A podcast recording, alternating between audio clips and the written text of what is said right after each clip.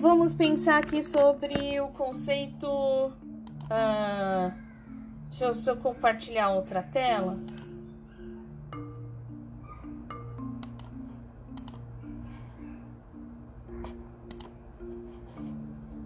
sobre o conceito de famílias e perspectivas teóricas. Então vamos pensar um pouco sobre essa questão. Uh, Para que a gente possa pensar sobre família e perspectivas teóricas, eu quero ouvir de vocês ou é, ver anotações de vocês. O que, que vocês acreditam que vocês entendem pelo conceito de família? Porque é uma palavra que ela não só caracteriza, mas ela também introduz um conceito. O que, que vocês entendem sobre esse conceito e esse, essa organização sobre família? Então a Júlia coloca a união. O que mais vocês pensam? A união de mais de um ser, a gente vai conversar um pouco sobre isso também. Acredito que família não precisa necessariamente ter um laço consanguíneo, é, convívio, né? A gente consegue pensar, também eles colocou apenas é, que ela é a nossa primeira relação social com o mundo. É, no mais, são conceitos pré-definidos pela cultura, pela história e pela sociedade. É, família é amor, né? São pessoas que, que você confia. O que mais vocês conseguem pensar? Relações de carinho, de afeto. Lion coloca é, o, que é, o que eu o que ela é que eu tenho minhas dúvidas, mas eu sei que ela deve ser o nosso ponto seguro é, nesse mundo cruel. Base, acaba completando um pouco a fala do Laia. Convívio baseado em afeto, a Thaís coloca. A Amanda coloca uma frase, né? Família para mim é um grupo de convivência que divide os nossos espaços mais íntimos, pessoas que trazem conforto. A Daniele coloca grupo de pessoas que convivem e partilham a vida. Vocês conseguem perceber? Você quer falar, João Vitor? Pode falar. E a gente consegue pensar, então, depois eu retomo esse conceito de uma pessoa só que é considerado no termo jurídico como uma família, tá certo, João? Agora vamos pensar aqui dando sequência, né? A Daniele colocou grupos de pessoas que convivem e partilham a vida. Família é a base do nosso desenvolvimento relação recíproca e duradoura. Vocês conseguem perceber que essa palavra ela traz um conceito abrangente. Ela não traz um conceito é, onde traz uma definição concreta. Né? Ela também vai trazer um pouco da subjetividade de cada um. Ela também traz uma representação. É, então, todas essas respostas que vocês trouxeram é uma concepção ela engloba e essa palavra ela acaba sendo introduzida como um conceito e não só uma palavra. Uh, o que é interessante perceber é que os alunos normalmente da graduação de psicologia eles vão falar muito dessas relações, desse vínculo, dessa organização. Se vocês trazerem essa pergunta para pessoas que não são dessa área, normalmente elas vão pensar em família sempre por uma, um arranjo que a gente chama de arranjos familiares do ponto de vista psicológico, né? E do ponto de vista da ciência da psicologia. É, normalmente eles vão pensar em como esse, é, é, esse grupo, essas pessoas se organizam. Né? E do ponto de vista dessa organização, se você pensar não só nos alunos de psicologia, você perguntar para uma pessoa que não necessariamente pensa sobre o desenvolvimento humano, que não tiveram disciplinas é, focadas nessa representação da cultura, né? elas vão falar: ah, família é pai, mãe e filho. Elas vão pensar sempre no modelo e no arranjo de uma família nuclear na família nuclear e ainda dentro de uma forma onde a organização do casal ela vai se dar uh, de maneira heteronormativa, né? Homem e mulher que decidem ter um filho. Então sempre vai estar diante desse arranjo heteronormativo. É, quando a gente vai pensar, por que, que é importante a gente também saber esses arranjos heteronormativos? Né? Porque quando nós profissionais de psicologia, escrevemos um parecer psicológico, principalmente diante das avaliações psicológicas é, para representação jurídica, é importante que ele esteja organizada a partir desses arranjos para a compreensão é, multidisciplinar de outros de outras pessoas que vão ler o processo, que vão acompanhar, que vão complementar o parecer. Então, diante da representação jurídica e do acompanhamento psicológico, é importante a gente entender que o conceito de família ele vai se dar a partir do movimento onde a pessoa pode, se autogerenciar. Ela pode se autogerenciar, tem uma condição de autonomia, como o João já deu um spoiler aí no começo, nem sempre ela está associada só ao conceito de que você tem outra pessoa. Tá? A ideia que a gente tem é que família ela só vai se dar dentro de um conceito, é, numa representação onde tem mais de uma pessoa. Se tem mais de uma pessoa, ela, ela é família. No termo jurídico, se uh, uma pessoa ela consegue se manter, se auto-administrar, se auto-organizar, ela se mantém e ela é considerada no âmbito jurídico como uma família unipessoal, uni de único e pessoal de pessoa. E por que que de repente o jurídico vai colocar, nossa, uma família unipessoal? É, pode ser que os sujeitos passem por um divórcio. Havia um casal, né? E esse casal, eles passam por uma ruptura conjugal e passam por um divórcio. E dentro do parecer, o, as pessoas que estão fazendo a avaliação, inclusive o profissional de psicologia, ele precisa dizer se ela é um sujeito que é capaz de se autogerenciar é, que ele é capaz. Por quê? Porque vai envolver às vezes disputa de guarda quando tem filhos, vai envolver disputa de bens, né? Então, dentro dessas representações, é importante utilizar e saber desse termo quando a gente vai falar de uma representação de família unipessoal. Pode proporcionar um estranhamento. Poxa, mas família deveria ser mais de um. Né? Então, é, dentro dessa representação jurídica, uma família unipessoal é alguém que se autogerencia, alguém que, auto, que se auto-administra. Diante de um parecer, por exemplo, para disputa de bens, né? É importante colocar se quem está diante da disputa é uma pessoa que consegue ter autonomia pessoal. Né? Então aí você vai colocar, ah, é uma pessoa que está dentro de um arranjo que a gente chama de família unipessoal. Os dois, é, diante da ruptura conjugal, têm a própria condição de se autogerenciar e aí o juiz vai perceber essa composição para a tomada de decisão. Né? É, pode ser estranho, mas existe essa, essa representação dentro do conceito, principalmente da organização do parecer psicológico. A gente vai falar um pouco mais sobre esse conceito de família. O que vocês estão apresentando, ele está muito relacionado com a condição vincular. As falas que vocês escreveram, elas estão trazendo é, dentro da representação desde o nascimento, da convivência, né, da representação, elas não estão só pelo viés de autogerenciamento do ponto de vista econômico e pessoal. Mas existe também essa representação. A Amanda Cruz traz uma pergunta: mas família unipessoal só pode ocorrer após o divórcio? Ou uma pessoa é, solteira também pode viver numa família unipessoal? Sim, Amanda. Uma pessoa solteira também pode viver. Eu trouxe um exemplo.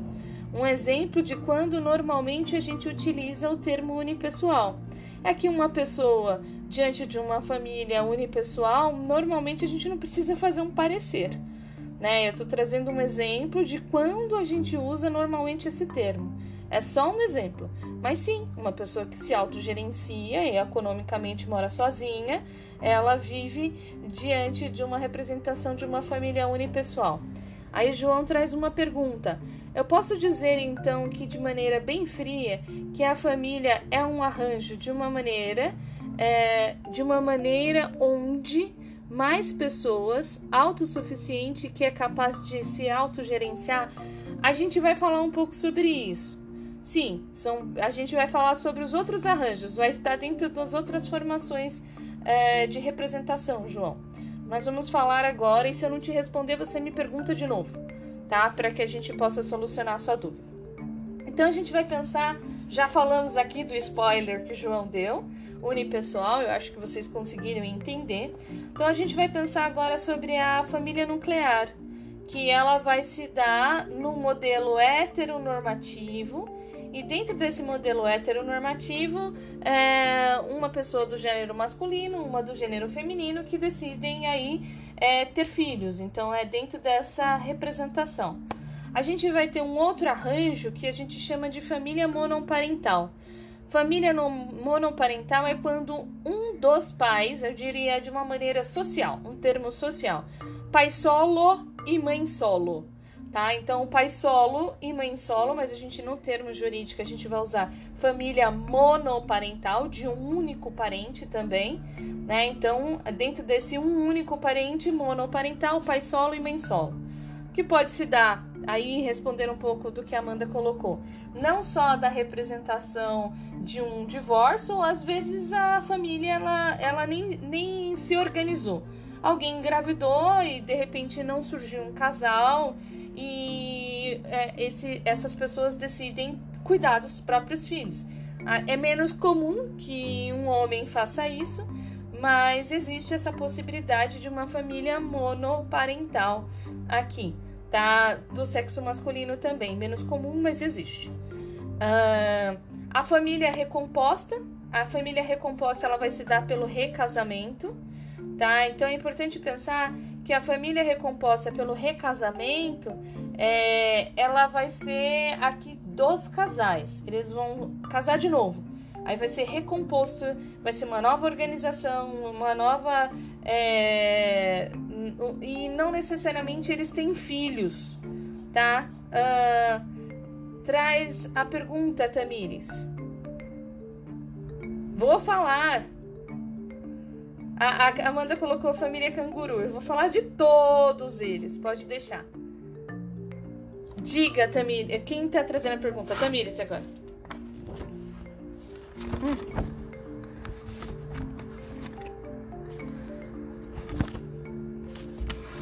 Não.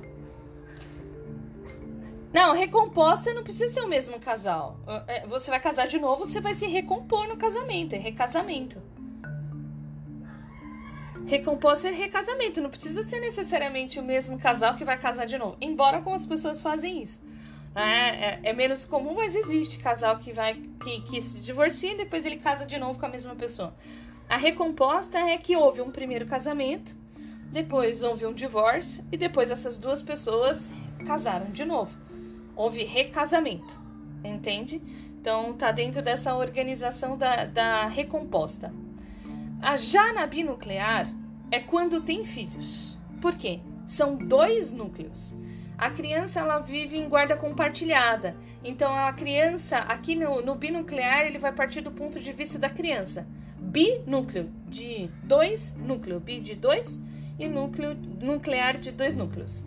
Onde a criança ela vai, mor ela vai morar na casa do pai por um tempo e vai morar também na casa da mãe. Tá? Então é uma família binuclear. E dentro desse movimento, a família binuclear, ela vai se dar em recasamentos, tá? Então é um recasamento de uma família. Então a mãe e o pai se divorciou. Depois desse divórcio, eles tiveram um recasamento. E nesse recasamento, é, a, no primeiro casamento já havia filhos, entende? E aí eles vão dividir em duas casas. Então é uma família binuclear, tem vários núcleos dentro da organização dessa família. O que diferencia se já, já escuto vocês? O que diferencia da, da família recomposta? Na família recomposta é, são os adultos que traz uma reorganização e que não tem necessariamente um filho, do qual vai dividir os dois núcleos. Tá? Então a binuclear elas são dois núcleos de guarda compartilhada. É, vou trazer um uma suposição, um, uma, um exemplo, né? Uh, vou colocar um nome aqui na lista. A Tamires, ela, os pais dela se divorciaram e a Tamires, ela vai viver na casa do pai por um tempo, com a nova cônjuge do pai, com a madrasta. E ela vai viver também com por outro tempo, outro, outro momento da semana, é, ou outro momento do mês, eu não sei como que vai estar tá a guarda, a divisão de guarda. Com a Tamires vai ficar com a mãe, com o padrasto, e se esse padrasto já tiver filho, também com os filhos desse padrasto. Então é o binúcleo, no sentido de ter mais de um núcleo, tá? Então ela, ela vai ter esse movimento dessa organização. Uh, alguém levantou as mãos. Eu não sei se de repente era essa dúvida, né? Aí alguém levantou a mão. Quer falar? Fala, Amanda.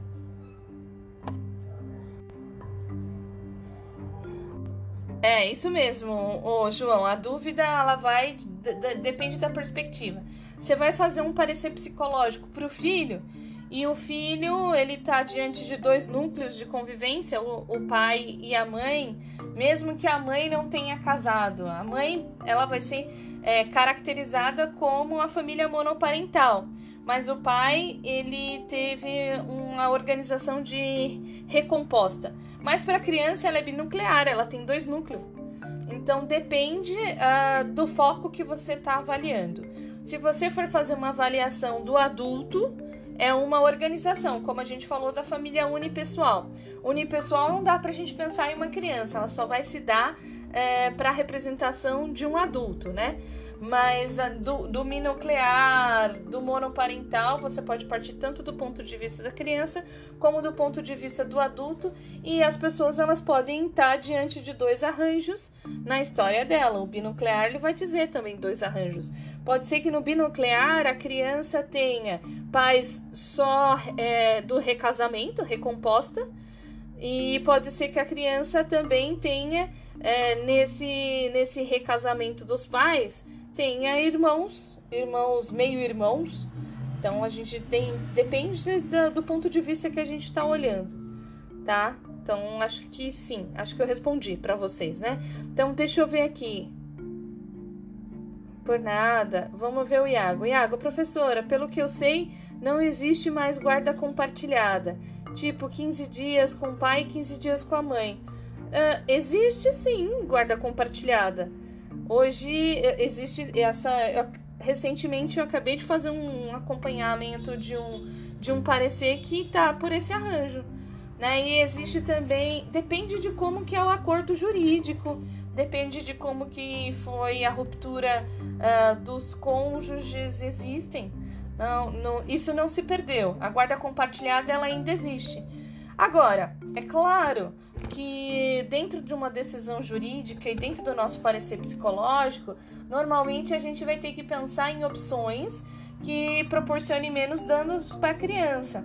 Algumas famílias, quando não há conflito entre os ex-cônjuges, né? Quando não há conflito, eles conseguem ter uma dinâmica muito interessante. Onde, por exemplo, o pai que leva a criança para a escola e a mãe que busca, e isso funciona muito bem entre eles, né? Como se estivesse convivendo no dia a dia.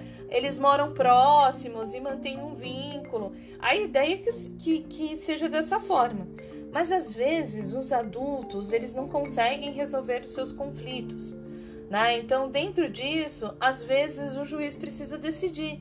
Né? E a forma que essas pessoas conseguem se organizar é de 15 em 15 dias.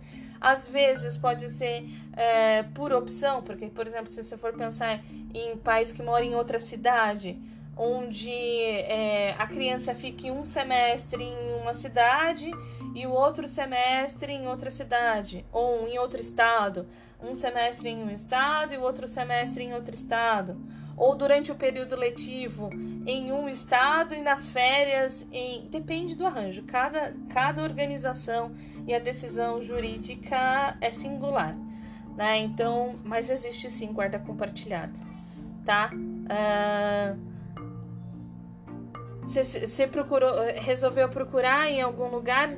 Não, ela existe. E recentemente eu fiz, eu sou perita técnica também. Eu fiz acompanhamento de um parecer onde havia litígio, né? E dentro do litígio conjugal, é, eles estavam diante dessa organização de guarda compartilhada. Foi uma das opções, inclusive, que o juiz concedeu, existe sim, tá?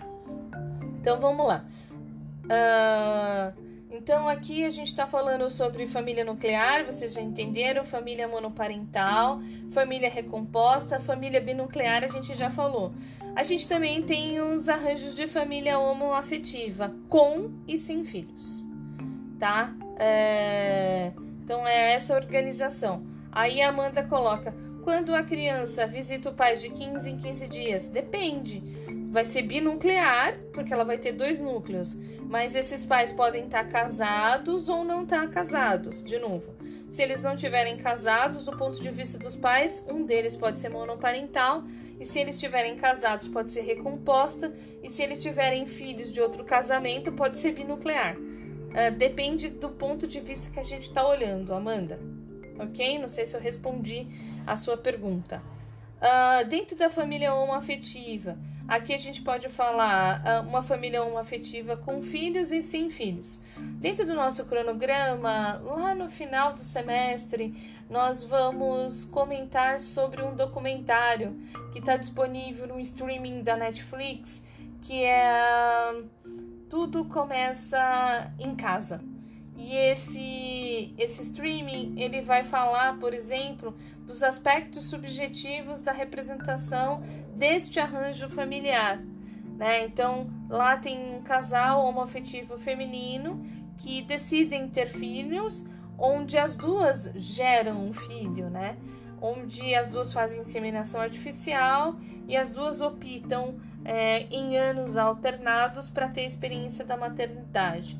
A gente também consegue pensar sobre a condição homoafetiva masculina, que normalmente ela vai se dar por via, no Brasil, por via adotiva, né? Então a gente tem inúmeros trabalhos falando sobre isso dentro dessa organização. A Carolina me traz aqui uma pergunta. Professora, meus pais são separados, a guarda ficou com a minha mãe, mas eu ainda vejo o meu pai é, uma vez por semana. É, isso ainda conta como binuclear? É, você tem dois núcleos de convivência que normalmente, então sim, pode ser considerado como binuclear. Agora precisa saber que aí também vai ter outros arranjos do ponto de vista dos adultos, Carol. É, do ponto de vista dos adultos, pode ser que seus pais tiveram recasamento. E pode ser que seus pais não tiveram recasamento. E aí pode ser que altere. Por exemplo, vou supor aqui, dentro da, da minha imaginação, que a sua mãe não tenha casado. Então, a sua mãe ainda está diante da família monoparental. O seu pai, ele casou. Então, o seu pai ele está diante de uma família recomposta por um recasamento. Eu não sei se seus pais têm filhos de outro casamento, né? Os dois não casaram de novo. Ótimo, então os dois são famílias monoparental, mas você vive em binuclear. Você, você vive nos dois, nas duas organizações. Então a sua mãe ela tem a guarda, ela tem a guarda total, mas com direito a visitas ao pai. É um arranjo de pensar sobre a organização do, da, da, da dinâmica parental. Sim. Então, você, seus pais são família monoparental e você é binuclear, tá? Pensando que você tem dois núcleos de convivência, entendeu? Uh, então, vamos pensar na família canguru, né? Que alguém diz, nossa, professora, mas nunca ouvi falar da família canguru. Então, a família canguru é uma família que ela, é, no Brasil ela está muito organizada é, por um padrão socioeconômico, né? que são pais e filhos que convivem no mesmo espaço. Embora eles sejam independentes economicamente, eles dividem o mesmo espaço. Quando eu digo normalmente está associado à condição socioeconômica, é que muitas vezes os grupos nucleares, é, os grupos de organização é, socioeconômica mais baixa, para eles melhorarem um pouco de uma determinada condição socioeconômica, o filho ainda permanece vivendo na mesma casa e é natural, porque um divide uma despesa, o outro divide outra despesa e a família segue em frente dessa organização. Existe também a família canguru em um determinado momento da vida. Por exemplo, a gente pode pensar diante de um divórcio. Né? Diante de um divórcio, existe disputa de guarda, disputa de bens, como eu falei com vocês, e dentro da disputa de bens, pode ser que um deles é, não tenha até se reorganizar, mesmo que tenha vendido os bens, tem que procurar um outro lugar para morar, por um tempo ele vai viver nesse arranjo canguru. E é importante pensar que essa organização dentro desses arranjos, ela pode ser alterada ao longo da vida. Eu lembro da fala de uma aluna que falou assim: Olha, professora, eu já passei por todas essas organizações, exceto família homoafetiva. Né? Então eu já vivi depois do recasamento, já fui morar com os meus pais, já tive, já tive, já tive recasamento, né? Já passei por todas essas organizações. Meus pais já se divorciaram, né? Já vivi em dois núcleos. Então, é, ao longo da vida, as pessoas podem ter alterações nesses arranjos, tá? Então, ela não é uma, uma determinação. Então, a família canguru é quando pais e filhos, embora independentes economicamente, eles moram no mesmo espaço. Eles moram na mesma casa. Então, isso a gente pode pensar em família canguru. Alguns alunos até me apresentavam a questão: "Ai, professora, hoje tem uma discussão, né, de que existe pessoas mais velhas que não saem de casa". Também é um ponto de vista da família canguru de pessoas que são mais velhas e não saem de casa. Mas a gente também tem que pensar que às vezes uma determinada situação da vida faz com que você necessite retomar e morar com os pais, como eu disse para vocês, diante de um divórcio. Às vezes você não tem para onde ir, até você se reorganizar, procurar um outro lugar para morar, você vai morar por um tempo com a sua família é, de origem, junto com os pais mesmo que você tenha o seu trabalho, a sua condição socioeconômica. Tá? Eu já abro para você, Tamires, pode ficar tranquila. É, aí a Amanda colocou, professora, na família binuclear, é, se um novo marido ou uma nova mulher possuem filhos, ainda é considerado meio-irmão ou não? Sim, é considerado meio-irmão.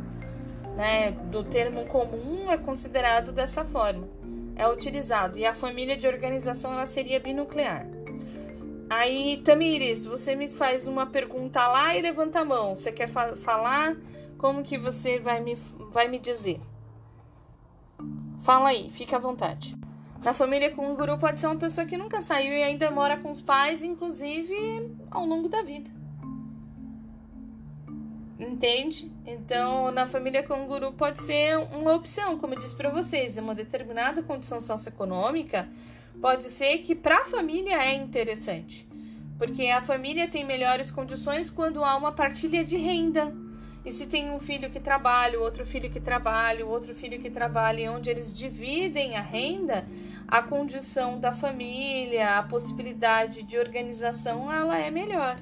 Então é dentro dessa, dessa representação. Tá certo? E a família extensa seriam os tios, os primos, avós, né? São a família que não faz parte da mesma residência, tá? Uh, aí depois aqui o Laia colocou: Eu tô nessa situação de família canguru por conveniência. Às vezes, um momento da vida a gente precisa viver dentro dessa representação por conveniência, divisão econômica, é, por uma fase. Depois a gente pensa numa possibilidade de, de reencontrar, encontrar um espaço para a gente se tornar uma família unipessoal.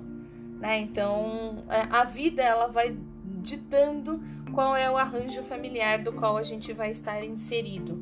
Tá? Então não é algo pré-determinado. Certo? Até aqui, ok? Ficou claro? Ah, eu coloquei aqui para vocês o etc. Por que o etc? Porque a gente teria que repensar inúmeros outros arranjos. Né? Hoje, com a nova organização da família, né? Onde tem, às vezes, algumas pessoas que elas fazem opção é, transgêneros, por exemplo, né? Aí é, há uma outra organização subjetiva. A gente pode falar dos dos queers, que acho que é essa forma, expressão que eles utilizam, que são pessoas que não se reconhecem necessariamente nem como homem e nem como mulher. E o transgênero não, ele quer trocar mesmo, ele não, não faz. É... Tem o transgênero, o transexual, que são opções que também mudariam esse arranjo. Né? Uma pessoa de transgêneros que opta por exercer uma função parental tá? Ah, é, sim, mas agora a gente coloca no termo é, LGBTQA+. Então, QA+, seria o binário, né? Que é o é chamado de é, queers, acho que é esse termo em inglês que eles vão colocar, tá? Então o binário é o termo popular que a gente coloca que é uma pessoa que ela não se reconhece nem com um gênero nem com um outro. É, depois eu escrevo, eu mando para vocês. Tem o termo, é, é, o termo concreto. Deixa eu só verificar aqui. É, é LGBTQI+. Peraí. Já mando para vocês. É QIA+.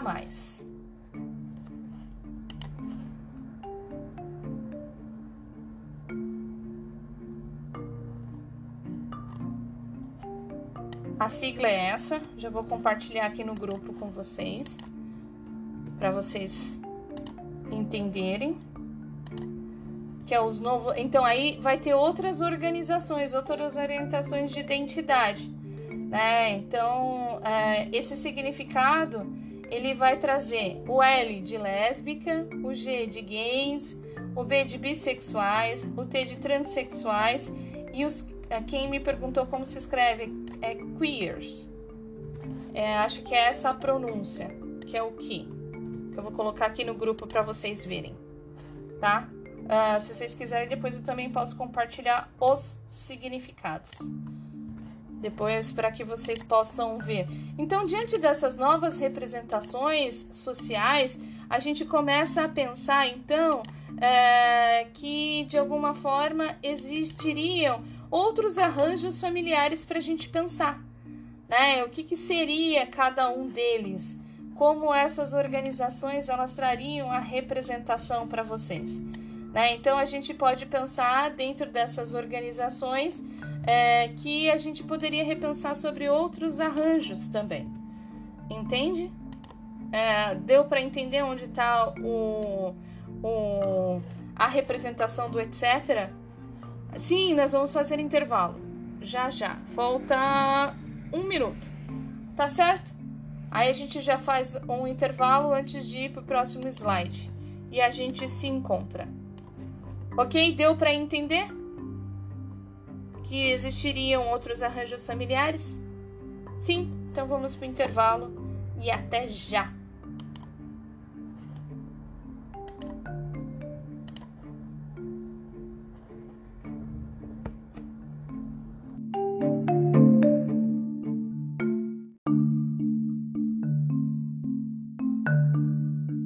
Essa opção, João, que é por desatenção.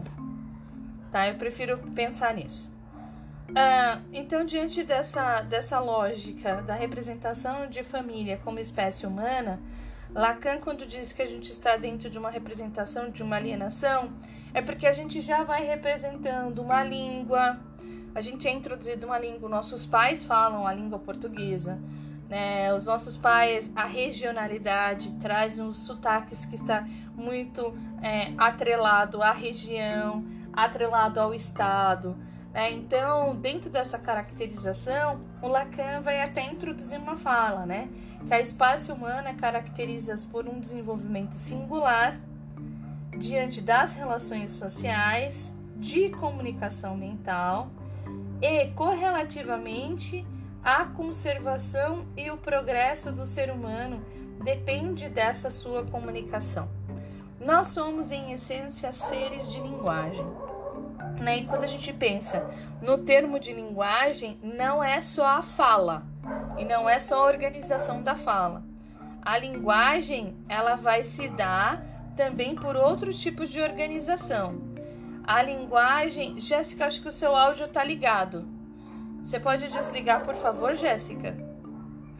A, a linguagem, de alguma forma, ela vai introduzindo também as representações comportamentais, ela vai introduzindo também elementos de uma cultura, ela vai introduzindo elementos é, de uma representação visual ela não está necessariamente a gente Lacan, por exemplo, ele entende que o silêncio dentro de um atendimento com um paciente, ele também é uma expressão de linguagem.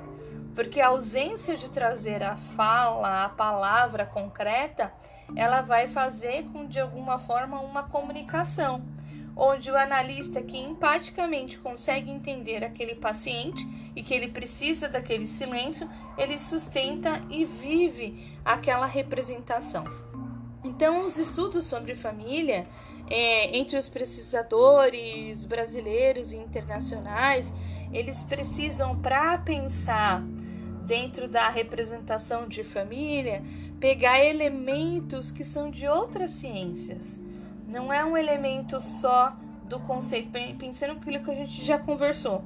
Falar sobre a palavra família não é tão simples, porque não é só uma palavra, ela é um conceito. E um conceito, ela vai trazer alguns atributos. Quando a gente vai falar sobre as ciências sociais, a gente vai falar sobre elementos da cultura, elementos da raça, como a antropologia, né? Então, da sociologia. Então, a gente vai falar é, desses elementos que vai organizar também uma condição subjetiva de cada sujeito sobre esse conceito sobre família.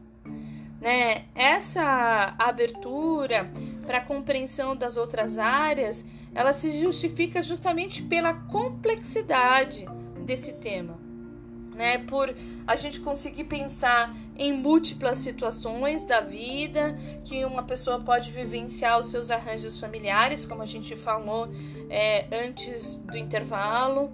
Né? Então, a pessoa, dependendo de uma situação da vida, ela vai para um arranjo canguru, vai para um arranjo monoparental, vai para o recasamento, vai para uma família binuclear. É, a vida ela vai organizando também a sua representação de família, a sua representação subjetiva.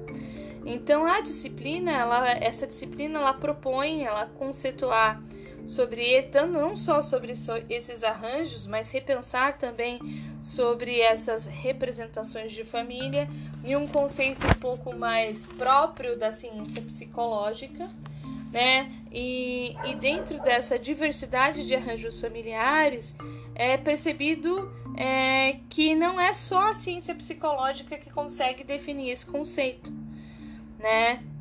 Então, nas últimas décadas, tem sido publicado inúmeros trabalhos para pensar sobre esses rearranjos, essas novas organizações, né? Sobre esse termo, né? E o termo famílias no plural, ele também vai definir essas inúmeras possibilidades, né? Porque é dentro disso como eu coloquei na, no slide anterior, tem números teóricos e cada teórico ele vai pegar uma questão, vai pegar uma representação, onde vai pensar na família, que traz uma condição hereditária, elementos que você vai pegar para sua história. Vou colocar como sugestão, que dá até se vocês puderem acompanhar ou ver mais para frente, duas séries que é interessante para que a gente possa discutir nessa aula. Tem uma série que vai trazer uma representação sobre o modelo de família é, que traz muito elementos transgeracionais, onde tem uma figura central que é um pai e que ele vai é uma série que ela vai sempre falar em três tempos, né? No passado, no presente e no futuro. E dentro desse tempo passado, presente e futuro, é, fica muito, há muitos elementos é, dentro da dinâmica da família que é da figura do pai. Né? Então, a figura do pai, é, ela se permanece muito presente em três gerações. Então, é interessante em três tempos também, porque a série traz isso. O nome da série, ela se chama This Is Us. Ela tá na Amazon Prime. Vou escrever aqui para que vocês pesquisem. É, alguém escreveu, é a melhor série. Bom, eu gosto muito. E o que, que tem essa representação dessa série? This Is Us. O This Is Us, ele vai trazer elementos justamente uh, de discussões da vida cotidiana e de inúmeros arranjos. Traz família adotiva, é, família recomposta, ele vai trazer inúmeras possibilidades onde dá para a gente fazer discussão sobre diversos termos e conceitos próprios da, da, da, da psicologia de família. A outra série que ela vai trazer outro tipo de elemento de, da, sobre essa história que vai é, caracterizando, pensando um pouco da história do Felipe Arries, que e é um pouco do seminário, acho que é o primeiro seminário que, que vai falar que é da obra do Fábio Belo. ele vai falar sobre que alguns modelos de arranjos ainda estão estruturados. É, e ainda tentam se manter por mais que não seja do século XIX, é, como o modelo de ser mulher e o modelo de ser homem. Né? Quando ele for discutir no texto de gênero né, é, e sexualidade, ele vai trazer uma representação de como ainda se mantém elementos do passado. Freud, quando ele começa a fazer os seus primeiros escritos é, sobre a representação do feminino, e ele vai introduzindo no seu método clínico algo que a gente já conversou na aula de personalidade, é que ele começa a perceber, por exemplo, que as mulheres que trazem um sofrimento na condição da histeria, elas são mulheres que vivem, de certa forma, um, uma, uma dificuldade de lidar com a moralidade e do papel social de mulher de sua época onde era uma mulher submissa, uma mulher que não tinha fala, uma mulher que não tinha voz, quem decidia economicamente ou a tomada de decisão era sempre um homem, e a função que ela tinha era reprodução e cuidados da casa e do filho. Era essa a função. A mulher nascia pronta para seguir esse modelo. Né? E a outra série que faz essa discussão de um movimento de questionar isso, é, eu vou escrever aqui para vocês, é o Conto da Aya, essa daqui é um pouco mais angustiante. Né? O conto da Aya, depois eu posso até compartilhar, ele tem um livro, tá? Em PDF, eu tenho essa obra, mas vocês podem também ler a obra. É uma série que ela vai falar um pouco sobre essa representação. Uh, diante, houve um período histórico uh, onde se propagou pelo ar uma representação de um vírus onde algumas mulheres se tornaram inférteis e outras eram férteis. E dentro dessa organização, para manter a natalidade, voltou-se a esse modelo anterior, onde a mulher só tinha essa função de reprodução. Né? Então, dentro dessa função de reprodução, as mulheres que eram tidas como férteis, elas eram as aias, então elas iam é, conviver em uma determinada família e a função que ela tinha era de ter filho. Então, a família socioeconômica abastada, que tinha melhores condições, contratava uma raia para conceber e gerar um filho para ela. E essa era a função. E é interessante pensar é, sobre o movimento onde haviam algumas aias que aceitam essa situação, o posicionamento como uma concepção divina, e outras aias que ela traz um questionamento no movimento mais revolucionário, de repensar sobre uma mulher por um outro viés, que ela tem autonomia, que ela tem possibilidade de, de, de libertação desse corpo, de representação subjetiva. É, ele é um pouco mais pesado, né? Então, é, esse daqui, alguém disse que está disponível no Globoplay, mas vocês podem baixar também, tá? Mas é uma série é uma série que é um pouco mais pesada, ela é angustiante, ela traz uma outra conotação dentro da representação do, do parentesco, dentro da representação aí da função do feminino, da representação de família, o que, que é família também. Então dá pra gente pensar. São duas séries que a gente pode trazer exemplos nas nossas aulas. Mas o This Is Us, ele é uma série já mais é, vai mexer um pouco com as nossas emoções, com a representação da cultura. Ela faz uma discussão sobre inúmeros preconceitos sociais, é, exclusão e uma série de discussão bem interessante. Tá? Depois eu posso até compartilhar alguns comentários e vídeos sobre, sobre essas duas séries para vocês.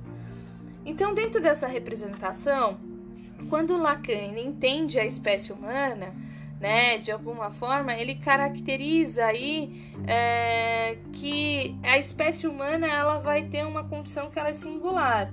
São pessoas bípedes que têm relações sociais, que têm é, possibilidades de capacidade de comunicação, né? Então, dentro dessa, desse contexto, ele vai tentar é, correlativizar o conceito que é a comunicação que ela vai introduzindo os nossos arranjos familiares e a forma da gente representar e conhecer a cultura.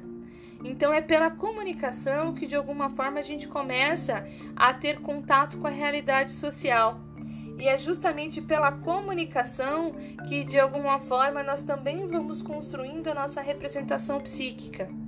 Né? Para ele, a família humana ela é composta por esses fenômenos, esses efeitos que a comunicação produz. Né? E esses efeitos que a comunicação produz é o que vai caracterizando os nossos agrupamentos, é o que vai caracterizando os nossos arranjos familiares, que vai trazer os elementos que vocês trouxeram aí na fala inicial sobre a primeira pessoa que auxilia esse bebê a se desenvolver, auxilia esse bebê a aprender a introdução da fala. Nós vamos ter uma aula específica sobre o bebê e suas mães, que a gente vai usar uma obra de Winnicott, que vai falar um pouco sobre essa representação, né? Então, é... então dentro dessa representação, dentro do conceito de comunicação, a gente começa a entender como que Lacan vai crivar essa representação dessa família humana, né? Como que essa sociedade vai trazer uns, alguns elementos para essa organização.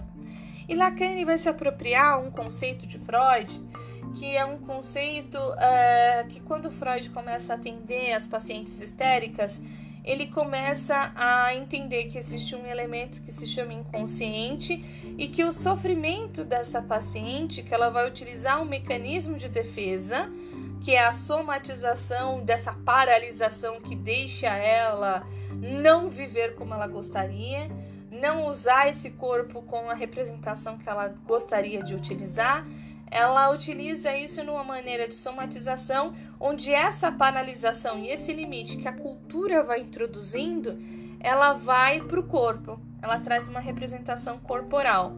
Então, dentro desse conceito, é, Freud começa a pensar que não existe necessariamente um modelo próprio é, para uma representação de organização grupal, mas existe uma representação subjetiva de cada sujeito dentro dos efeitos que esses grupos famílias podem proporcionar. Quando digo esses efeitos, são esses traços de linguagem que vão crivando e vão modulando é, como um sujeito deve se colocar no mundo. É, vão, vão crivando valores, como eles têm que se pensar, como eles têm que, que agir. Se a gente for pensar sobre, se eu perguntassem para vocês o que é ser mãe, provavelmente teriam elementos que são próprios dos traços maternos, dos quais, se eu perguntasse o que é ser pai, trariam na fala de vocês elementos sobre esses traços de ser pai. E ao longo da vida, as pessoas às vezes vão recebendo esses traços e essa comunicação e essa linguagem. Recordo-me de um sujeito que eu atendi que a queixa principal que ele apresentava era uma angústia de uma pré-determinação dos destinos dos homens da família. Uh, o avô dele havia sido pastor, o pai dele era pastor, e era uma condição pré-determinada de que o filho homem também assumiria esse lugar. E era um lugar do qual ele não queria. Era uma comunicação é, que era pré-determinada geracionalmente e transgeracionalmente da qual ele não queria assumir aquele lugar. Mas ele foi criado dentro daquela representação e para ele, diante da ausência desse desejo, né, alienado de uma linguagem, segundo Lacan, que ele recebeu de uma família, né, essas atribuições parentais, das instâncias cultural daquela família, que naturalizava esse comportamento e o destino desses homens. Ele não queria esse lugar. Ele queria uma outra forma de existir uma outra representação. Só que quando ele desejava, cada vez que ele desejava isso, ele sentia uma culpa, uma dor tremenda, porque era como se ele interrompesse esse discurso. Era como se ele interrompesse, e só pelo fato de pensar. E diante do processo terapêutico, ele foi lidando sobre essas atribuições uh, do que era, de alguma forma, passado de geração para geração, pré-determinado e que não era necessariamente natural, que não trazia o um movimento de uma escuta singular sobre o desejo de cada pessoa em cada etapa da vida, em cada etapa do seu desenvolvimento. Né? Então é importante pensar que nós, como profissionais de psicologia, além da organização dos arranjos, a gente tem que estar atento a essa é, escuta sobre essa representação, sobre essa caracterização da comunicação e dos efeitos que vão trazendo um traço de linguagem que às vezes vão até modulando um comportamento. Né? Então era muito comum o comportamento desse sujeito de ser o assessor durante os cultos desse pai nos templos religiosos do qual ele transitava. É, e para o pai isso já estava meio que caracterizado que era uma transmissão das leis da qual ele recebeu e que ele estava trazendo uma conceituação do parentesco filho que poderia seguir essa essa essa representação. Aí a Júlia colocou: Professora, é certo dizer que não era necessário ele continuar nessa geração, certo? Ou nessa representação dessa comunicação? Não é que não tem como ele. Porque da condição consanguínea, Júlia, ele, ele se mantém, ele ainda faz parte. Mas para ele era uma ruptura desse papel e uma ruptura, então por isso era carregada de culpa, de uh, uma ruptura dessa comunicação que predeterminavam os papéis dos homens da família, né? Então, uh, aí quando você diz, mas sim, é, mas sendo pastor, ele não precisava ser. Não, claro que não. Quando a gente vai trabalhar sobre a representação do indivíduo, algo de teoria da personalidade, Cada sujeito vai estruturar suas escolhas. Cada sujeito, dentro do seu corpo e mente, vai fazer a sua conexão subjetiva. E dentro dessa representação, ele pode, quando ele. Aí Lacan diz, né? Que de alguma forma o sujeito ele existe, né? Um ser no mundo, quando ele é capaz de tomar a sua decisão diante das suas escolhas. Eu estou trazendo um exemplo do quanto os efeitos desses traços de linguagem, ele pode modelar as nossas ações, inclusive as nossas escolhas. Aí colocou, porém, nós como psicólogo trabalharemos com angústia a seguir com cargo, com cargo, né? Então a gente vai trabalhar assim. Você queria saber sobre o manejo? O manejo desse, dentro desse conceito é a representação de família, é, como é para ele ele ser pertencente a essa a essa representação familiar, a esse papel que foi pré-determinado transgeracionalmente do avô, na verdade foi do bisavô para o avô, do avô para o pai, do pai para ele, né? E falar sobre esse sentimento que ele traz de angústia, de culpa, de não desejar seguir e não desejar ter esse modelo. Falar sobre a ausência do sentimento de empatia dessa família porque para essa família era inaceitável que ele não aceitasse esse papel. Então não havia um movimento empático, havia um posicionamento pré-determinado para a história dele. Então é nesse movimento que a gente precisa saber sobre esses conceitos de família. A gente vai falar um pouco sobre a representação também de família, falando um pouco sobre essa comunicação, uh, no termo de Winnicott. Ele chama de holding né? Hold e handling. Um handling seria um ambiente em si, que é oferecido para a criança, uh, para o bebê, e o holding seria um cuidado, um cuidado que é exercido por uma. Já abro para você, tá bom, João?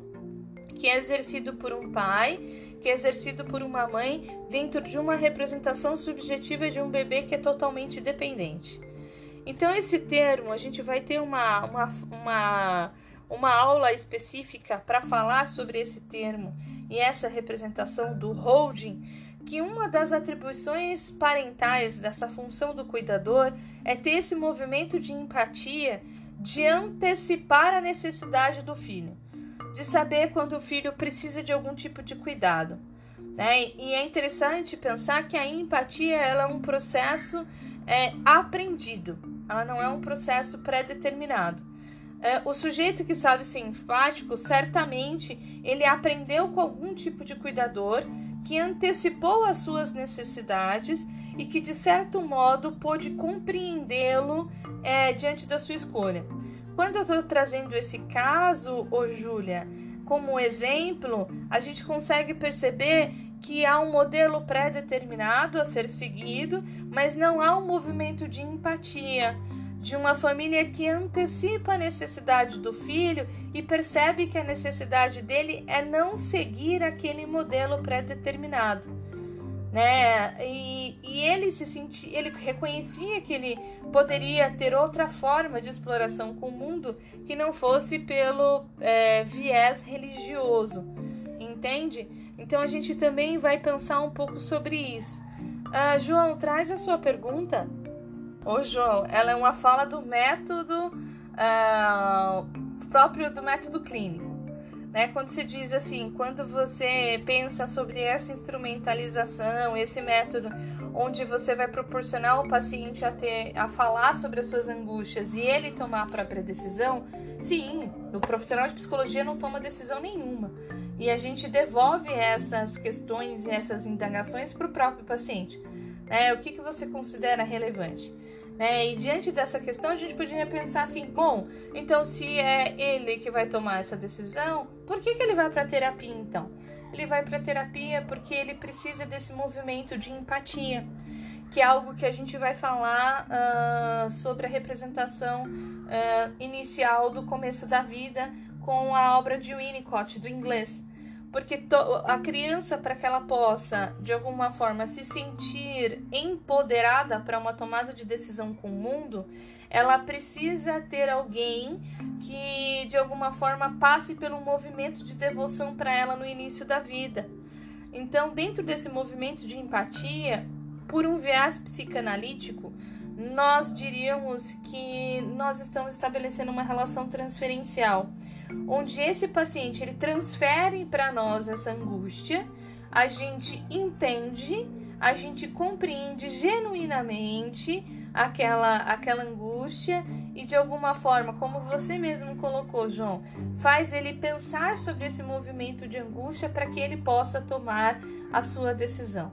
Mas para esse paciente era interessante porque era uma angústia muito grande porque ele teria que frustrar não só o pai, ele tinha que frustrar transgeracionalmente um bisavô, um avô, um pai. Então eram três gerações das quais ele teria que de alguma forma frustrar subjetivamente. Então ele estava preso a uma representação subjetiva que se dava à três geração que o antecedeu. Entende? Então, esse processo subjetivo para ele, para a tomada de decisão, embora ele acreditasse que era o melhor é, e que ele estava adoecendo por tentar reproduzir esse modelo, para ele era muito difícil. E nós, como profissionais de psicologia, quando a gente vai pensar, quando você está trazendo essa forma e esse método de intervenção, ele é um método psicanalítico. Uh, dentro de um método da organização da cognitiva comportamental, é, é repensar também sobre esse papel. Só que as intervenções do profissional, talvez ela viesse de, dele fazer um instrumento de comparativo, o que, que ele perde, o que, que ele ganha. É, ele vai utilizar esse viés e fazer mesmo um estudo, anotar. Então seria outro tipo de instrumento, pra, mas de qualquer forma, tanto na abordagem psicanalítica quanto na abordagem é, mais científica, elas não trazem uma escolha para o paciente nunca. Sempre é o paciente que escolhe. Giovanni, você tem uma pergunta. Você quer trazer? Eu não sei se respondi para você, João. Se eu respondi, você me dá um feedback. Vínculos que não oferece essa escuta empática que você vai oferecer. Você oferece aquela escuta entendendo que é um sofrimento para ele mesmo fazer essa ruptura por três gerações né? E você entende, e você entende que ele talvez possa viver da forma que ele acredita ser, mas para ele fazer essa ruptura é muito difícil. Entende? Então, dentro desse manejo, você sustenta, você acolhe essa angústia para que ele fale sobre ela, para que um determinado momento, que é o dele, subjetivo, ele possa escolher. Né? As formas que você já está fazendo análise já está levando para você interpretar pelo viés psicanalítico, viu, João? Uh, vamos lá, uh, Giovanni, pode trazer a pergunta.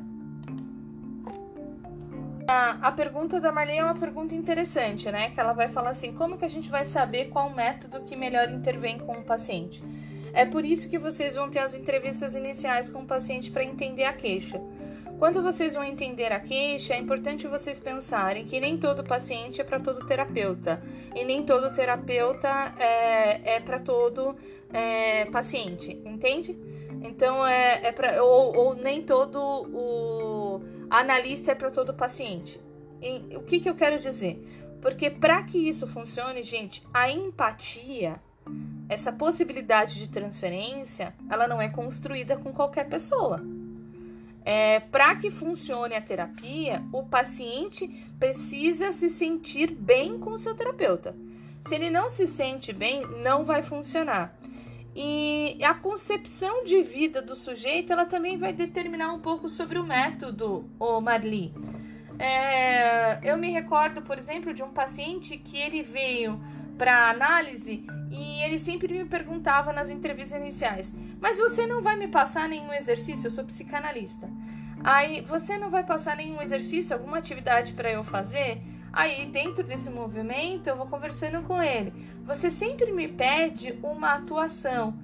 O meu método de trabalho é onde você possa falar livremente sobre o seu, é, sobre a sua forma de vida, sobre as suas escolhas ou sobre aquilo que você desejar. Aí eu digo para ele: talvez você precise de uma intervenção com outro método de trabalho. E nesse movimento, a minha sócia, por exemplo, é da cognitiva comportamental. Eu encaminhei e ele conseguiu seguir em frente dentro daquele método. Por quê? Diante da concepção de vida, o modo que ele consegue se entender, ele sentia a necessidade, até por conta do próprio conflito, da própria representação subjetiva que ele tinha, ele sentia a necessidade de sempre receber ordens, de sempre ter alguém que assumisse esse determinado lugar. Né? Então nem todos os pacientes eles são adeptos a um determinado método. E o que vai constar, na verdade, não é nem tanto o método, Marli, é a relação transferencial. E a relação transferencial é se o paciente ele se sente bem com o seu analista. Se ele se sentir bem com o analista, flui. Né? O tempo da sessão ele segue em frente e o paciente nem percebe. Né? Então o movimento ele segue em frente. Então o que vai determinar, eu diria que é a relação transferencial. Esse é um termo psicanalítico. Nas outras abordagens é a empatia. Você se identificou com o analista, é o que vai fazer funcionar.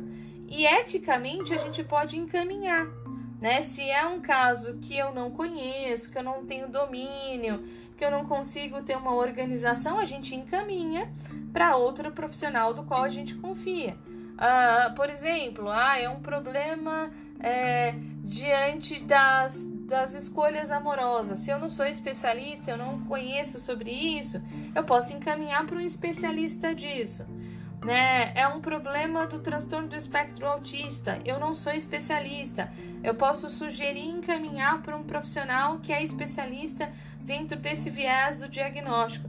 Eu não estou falhando com o meu trabalho, muito pelo contrário. Eu escutei genuinamente esse paciente escutei aquilo que ele está transferindo para mim para que eu possa auxiliá-lo e eu reconheço que há um limite.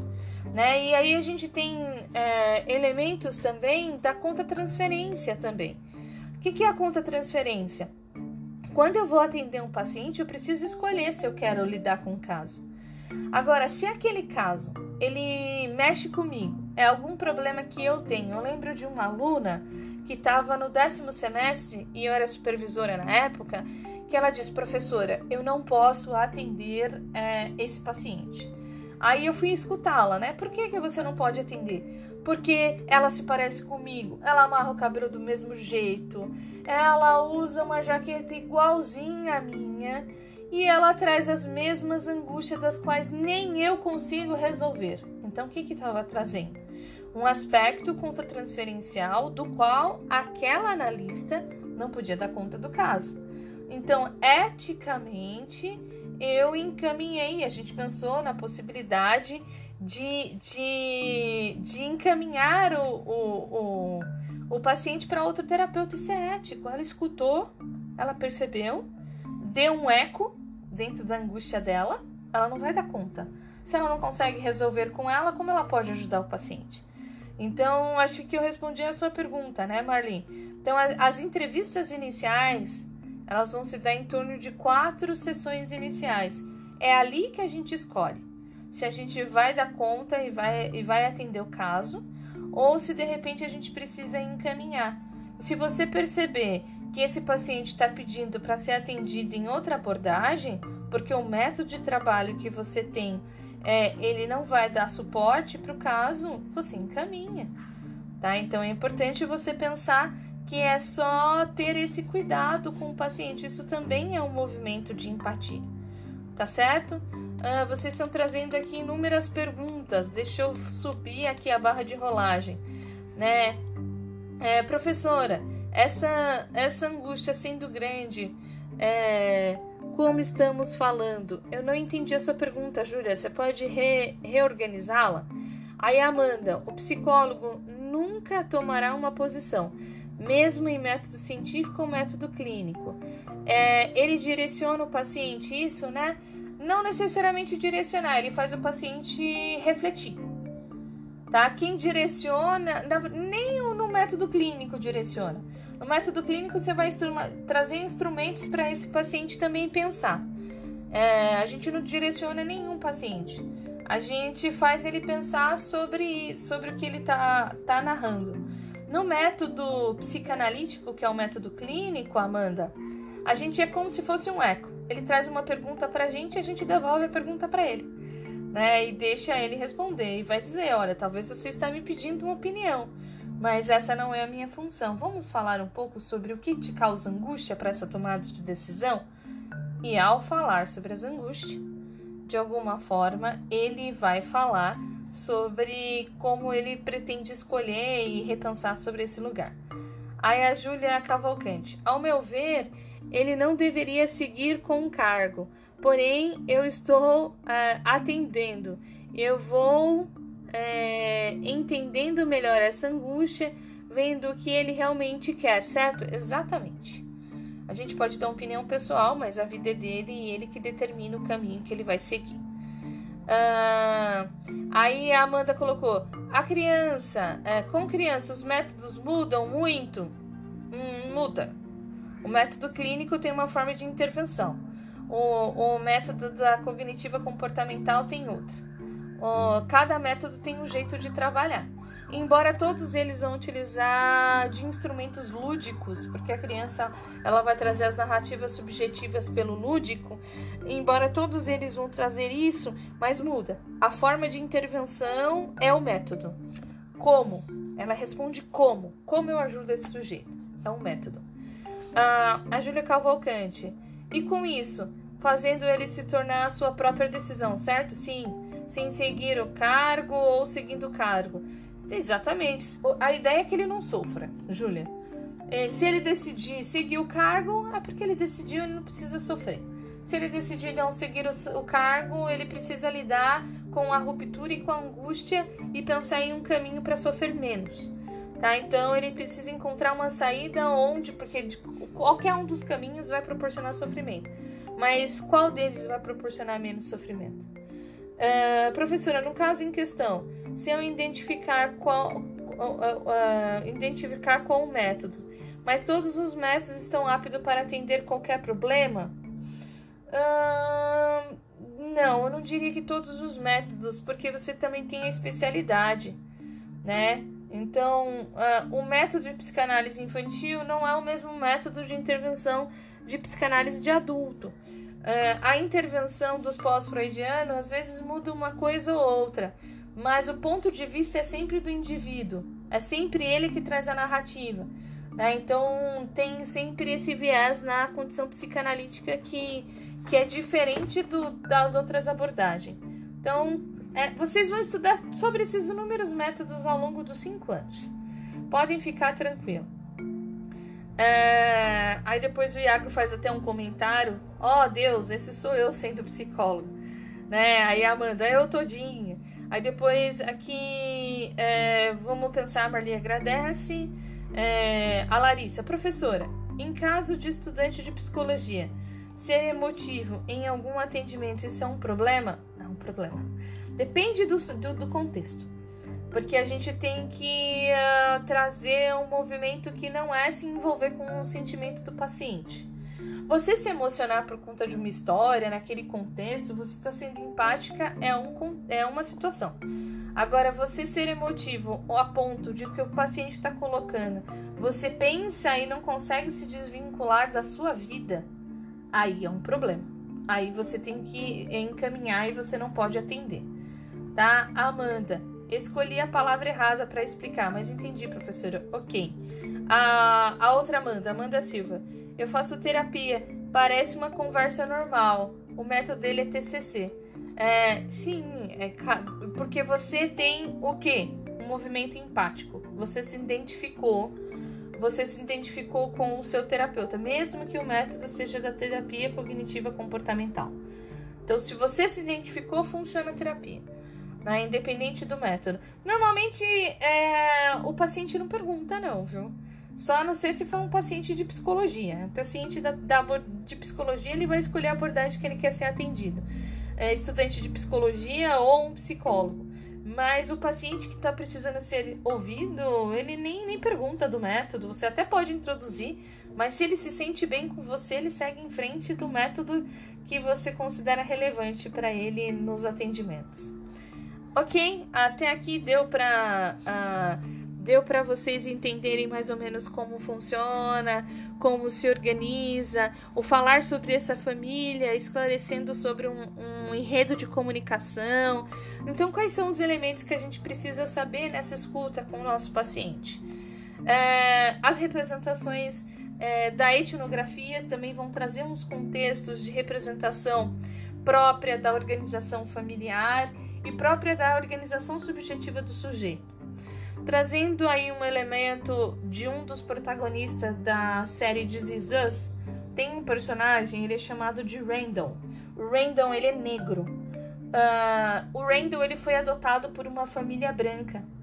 E na série ela faz uma determinada discussão sobre a angústia desse negro que ele não se consegue trazer uma, uma identificação em alguns momentos da vida. Por quê? Porque ele não se reconhece é, diante da espécie, da etnia da sua família.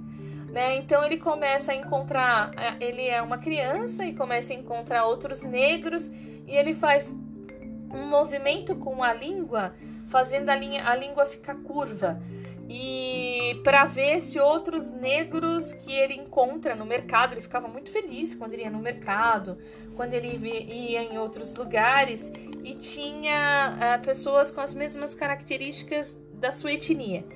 E dentro dessa representação das características da sua etnia, é, um personagem, o protagonista, um dos protagonistas, o Randall, negro, ele queria fazer o quê? Encontrar alguém que tivesse essa mesma característica.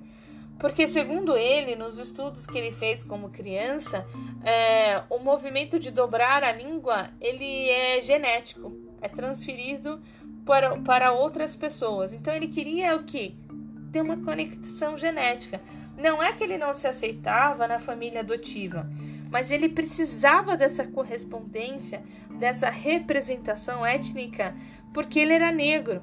Né? E ele começa a trazer narrativas, por exemplo, o pai leva ele para jogar golfe e ele se sente mal porque ele fala: Você percebe que dentro desse espaço não tem pessoas negras? Você opta por me trazer nesse lugar para fazer um esporte que traz uma representação de brancos e não de negros. Né? E o pai começa a repensar, né? Puxa, eu estou fazendo essa perspectiva. Né? Eu estou trazendo essa representação dessas características, que são é, algo de traços sociais, de algumas representações. É, o Randall ele sai com os pais e ele vai para um clube. E dentro desse clube é, ele encontra algumas crianças negras e ele quer se aproximar, porque ele não tinha na escola nenhum amigo negro. Né? Ele estudava em escola de brancos, então todos eles é, eram diferentes na sua etnia. Então ele ficava muito feliz quando ele podia ir no clube e encontrar uma criança negra para que ele pudesse brincar. E uma das mães olhou e falou bem assim para a mãe dele, né, a mãe adotiva. e é que era a mãe, na verdade. Ela trouxe a representação e disse: Olha, você não tá levando o seu filho em cabeleireiros de negros, porque eles não estão fazendo um corte apropriado, o cabelo dele é crespo. Eles estão cortando de maneira que está machucando o cabelo dele. E ela repensa sobre esse papel. Ela fala: Nossa, eu estou olhando a minha perspectiva de vida a partir da cor da pele que eu tenho. Né? E ela tenta se adaptar empaticamente e ela vai conversar um pouco com essa mãe e fala: Você pode me passar o contato? Então, o quanto a condição da nossa etnia ela também vai traçando algumas características é, sociais, antropológicas, que vão trazendo uma determinada representação. A família indígena, por exemplo, ela tem uma concepção de família onde todo mundo é uma grande família, com todo mundo da tribo, onde os adultos, as pessoas mais velhas, elas são detetoras do conhecimento, onde a representação de família, é, quando alguém vem a óbito, é, para eles é uma condição de festejar, porque ele teve a oportunidade de viver por um tempo com aquela pessoa, ele teve a possibilidade, a conexão que eles têm com a natureza é diferente. Tem um teórico nacional uh, da tribo Krenak, que é o Ayrton Krenak, é, que ele fala um pouco sobre essa representação subjetiva, da conexão desse homem com a natureza, da conexão desse homem é, é, que, que, por exemplo, ele traz um dos discursos uh, quando houve o desastre de Mariana que atingiu os rios, inclusive o rio do qual o território Krenak ele vivenciava.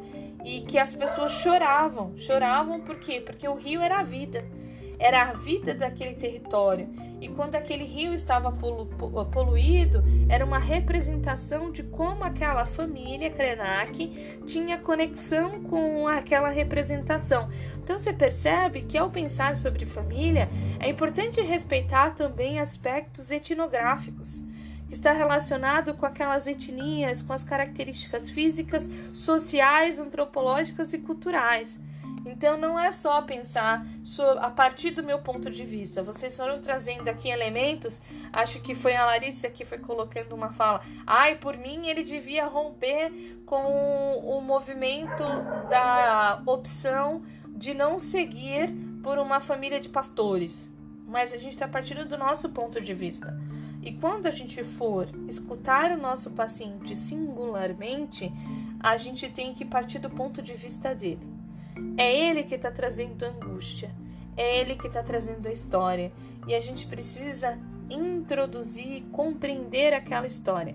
A história da família daquele sujeito, os vínculos como eles se deram, a organização subjetiva daquele sujeito, né? Então, dentro dessas representações, é, a gente vai começar a entender os registros comunicativos que são subjetivos e objetivos na vida daquela determinada pessoa ou de um determinado grupo, como um povo, o grupo Krenak, por exemplo, que é o grupo indígena.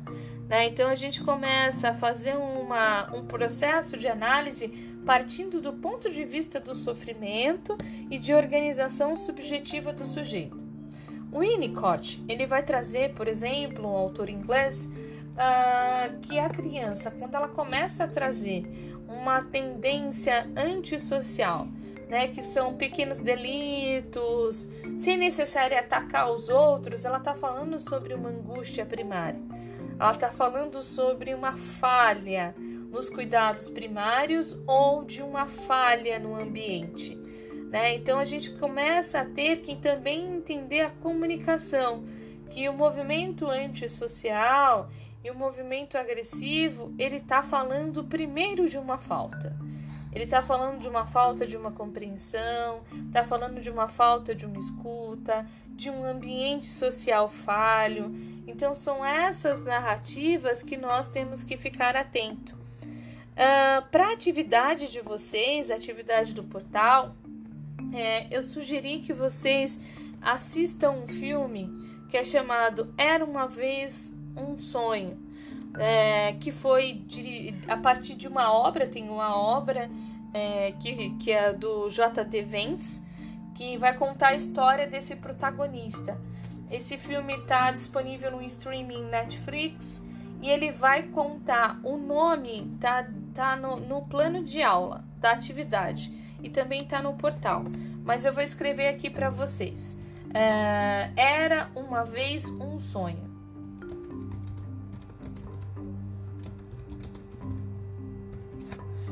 Tá? O nome, esse é o nome do filme. Era uma vez um sonho. Ele está disponível na Netflix. É, mas vocês podem baixar também, encontrar a forma que vocês desejam. Para atividade, a gente vai fazer uma análise da família desse personagem. E ele é um personagem que de alguma forma ele foi privado de algumas condições que eram essenciais na vida primária né? E, e algo que se repercute transgeracionalmente, como o caso do paciente é, que já tinha um pré-destino sobre ser pastor. Né? Então ele também tinha algo que era herdado e que ele, para seguir em frente dentro da sua história, ele precisa fazer uma determinada ruptura.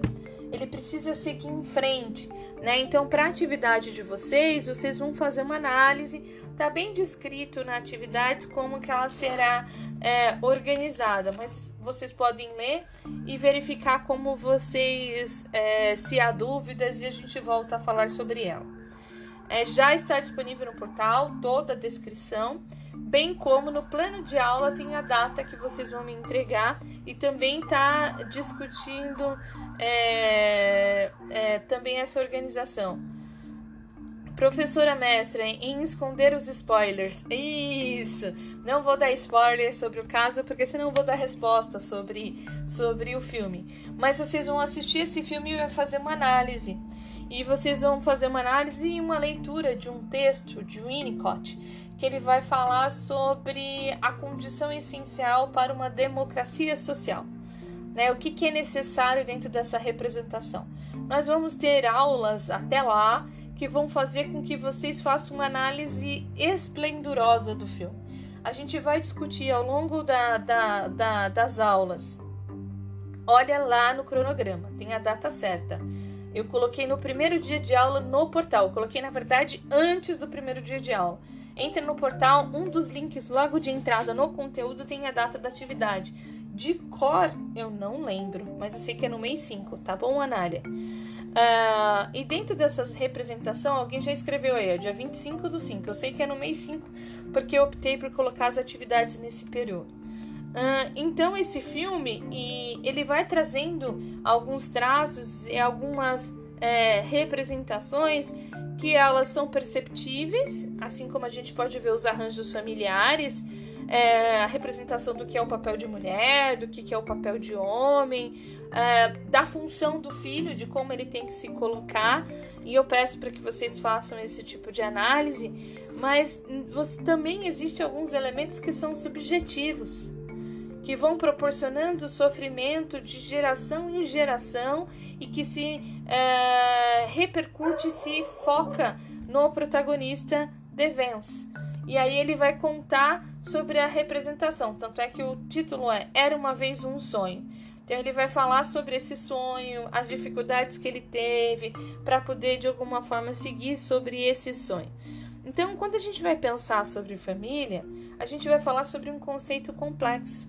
A gente precisa é, estar aberto para não trazer nenhum tipo de expectativa, de escolha, de determinação para entender quem é esse sujeito no mundo.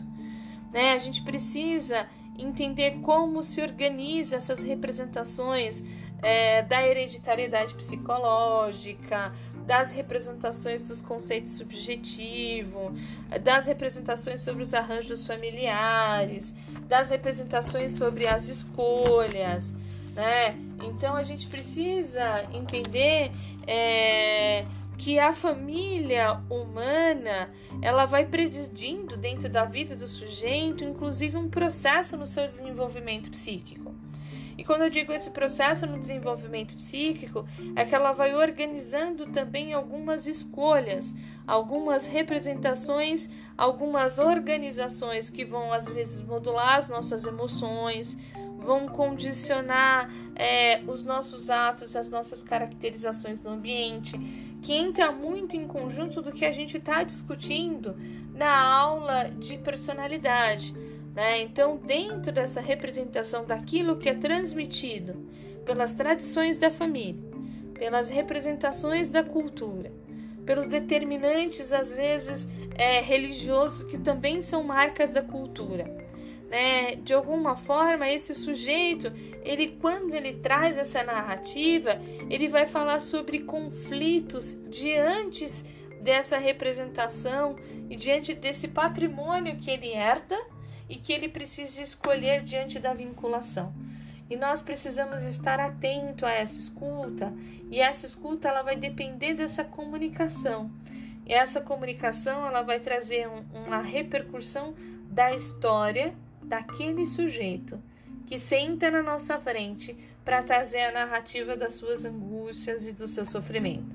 Então, o conceito de família é um conceito muito mais complexo. A gente vai entendendo por exemplo, algumas narrativas que inclusive vão modulando alguns tipos de papéis.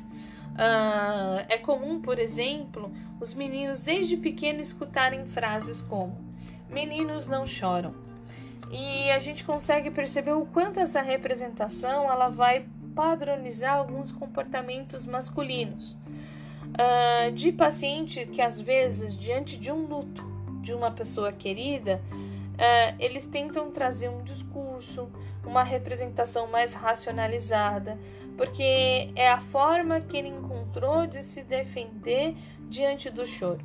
E dentro do processo analítico, nós vamos levar esse sujeito, homem, a falar sobre aquela dor e de que aquele espaço ele pode chorar e de que há sim um sofrimento concreto. Né? Então a gente vai trazendo alguns marcadores na cultura, principalmente na cultura nacional. Quando a gente vai falar sobre essa representação concreta do luto, por exemplo, principalmente hoje, diante da Covid-19, com 250, em torno de 250 mil mortos, quase 260, então a gente vai pensar sobre essa representação. O luto na nossa cultura, ele é normalmente ele se dá de forma silenciosa. Ele não é discutido, as pessoas não falam sobre a morte, as pessoas não planejam sobre a condição da finitude no nosso país. Tem países que pensam sobre isso, que naturalizam a possibilidade da morte. A própria cultura indígena ela entende a morte como um processo é, de que a, aquele que morreu deixou um aprendizado e aqueles que puderam escutar é, permanecerão vivos com aquele que se foi. Né? Já na nossa cultura, a gente tem é, algumas etiquetas para o luto, no sentido de que uma pessoa, quando ela está diante do luto, ela pode falar sobre a sua dor por seis meses, é o tempo tolerável. Passado seis meses, a gente começa a escutar falas do tipo: ah, esquece, você, não, você devia parar de falar, ai, vamos pensar em outra coisa. Aí as pessoas começam a se afastar. Por quê? Porque elas não querem escutar mais sobre aquele que está enlutado a fala sobre a perda. Né? E a gente começa a pensar que a construção subjetiva do luto ela tem um tempo de até dois anos. Então, dentro dessa representação, a gente está trazendo um marcador da cultura que ela não traz uma determinada compreensão. E aí é o momento em que o paciente nos procura, né? Uh, quando, você, quando ele chega até lá e começa a falar sobre essa morte, você normalmente pergunta: é, quando aconteceu o óbito? Desde quando você traz essa angústia? Aí ele vai trazer uma narrativa uh, mais ou menos estimada há seis meses. Então você começa a entender o que? Que o grupo social daquele sujeito, a representação social que aquele sujeito tem, os amigos, eles já não estavam mais tolerantes porque tem uma etiqueta para essa representação. Quando eu digo etiqueta para o luto, é que tem formas de você se lutar tem um luto que é autorizado e tem um luto que não é autorizado. Né? Quando a gente pensa, por exemplo, é, diante de uma pessoa que passou pelo divórcio né? e houve um recasamento do ex-cônjuge, e a divorciada ela chorar por ter perdido o ex-cônjuge, na cultura não é aceito. Quem tem que chorar é a nova mulher, é a do recasamento. Aquela que teve o primeiro casamento, ela não tem um direito, então o luto não é autorizado. Então tem protocolos como se a gente pudesse modular o sofrimento do sujeito. Tem protocolos daquilo que é aceito daquilo que não é aceito. Um choro mais é, consistente, com gritos, que é esperado também pelo luto, porque é como o sujeito lida com aquilo. As pessoas já começam a olhar torto porque aí trazem até adjetivos. Ah, aquela mulher é histérica. Olha como ela tá agindo. Precisava daquele choro? É a resposta. É uma resposta esperada. É uma resposta que vai conduzir um protocolo. E aí a gente começa a dizer, então esses marcadores da cultura, eles vão modulando inclusive a forma como a gente vai se despedir e como a gente constrói o nosso ritual de despedida na vida do sujeito, né? Então, uh, Aí a, a, a Júlia colocou, professora, nós iremos falar sobre Lacan mais para frente? Em personalidade 2. Em personalidade 2, assim a gente vai falar. Na teoria sobre família, a gente vai continuar na semana que vem. É, vai falar um pouco mais sobre o próximo conceito que a gente tem, que é o parentesco biológico, que também é um conceito de Lacan. E depois a gente já vai entrar em Winnicott e outros teóricos nacionais ou francês. Ok? Bom, acho que eu falei bastante. E por hoje é só.